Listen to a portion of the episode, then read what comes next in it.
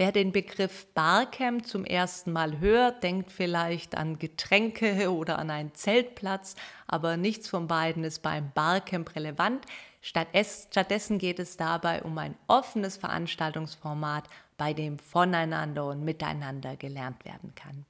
Am besten versteht man ein Barcamp, wenn man es zu einer klassischen Konferenz abgrenzt. Darum sagt man manchmal auch Unkonferenz zu einem Barcamp. Bei einer klassischen Konferenz wäre es ja so, dass wir vorab ein feststehendes Programm haben und auch so eine relativ klare Trennung zwischen Teilnehmerinnen auf der einen Seite und Referentinnen auf der anderen Seite. Beim Barcamp ist es jetzt so, dass es vorab kein feststehendes Programm gibt. Ich fahre also zum Barcamp hin und weiß noch nicht, was mich da erwarten wird.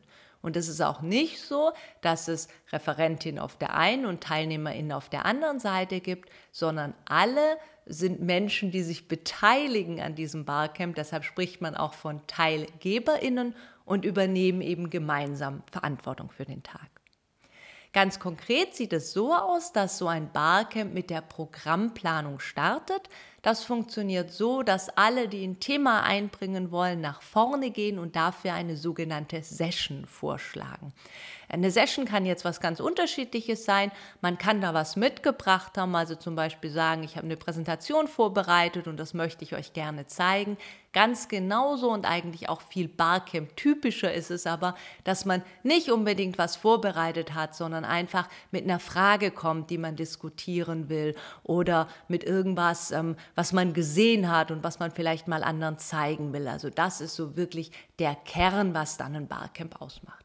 So, in dieser Programmplanung werden dann all diese Themen vorgestellt und sobald sich je immer eine andere Person findet, die dieses Thema auch spannend findet, kann die Session stattfinden. Und alle Sessions, das können beim Barcamp ganz schön viele werden, werden dann in einem großen Sessionplan gesammelt. Der sieht immer so aus, dass es immer einen 45-Minuten-Takt gibt. Immer 45 Minuten lang laufen mehrere Sessions parallel.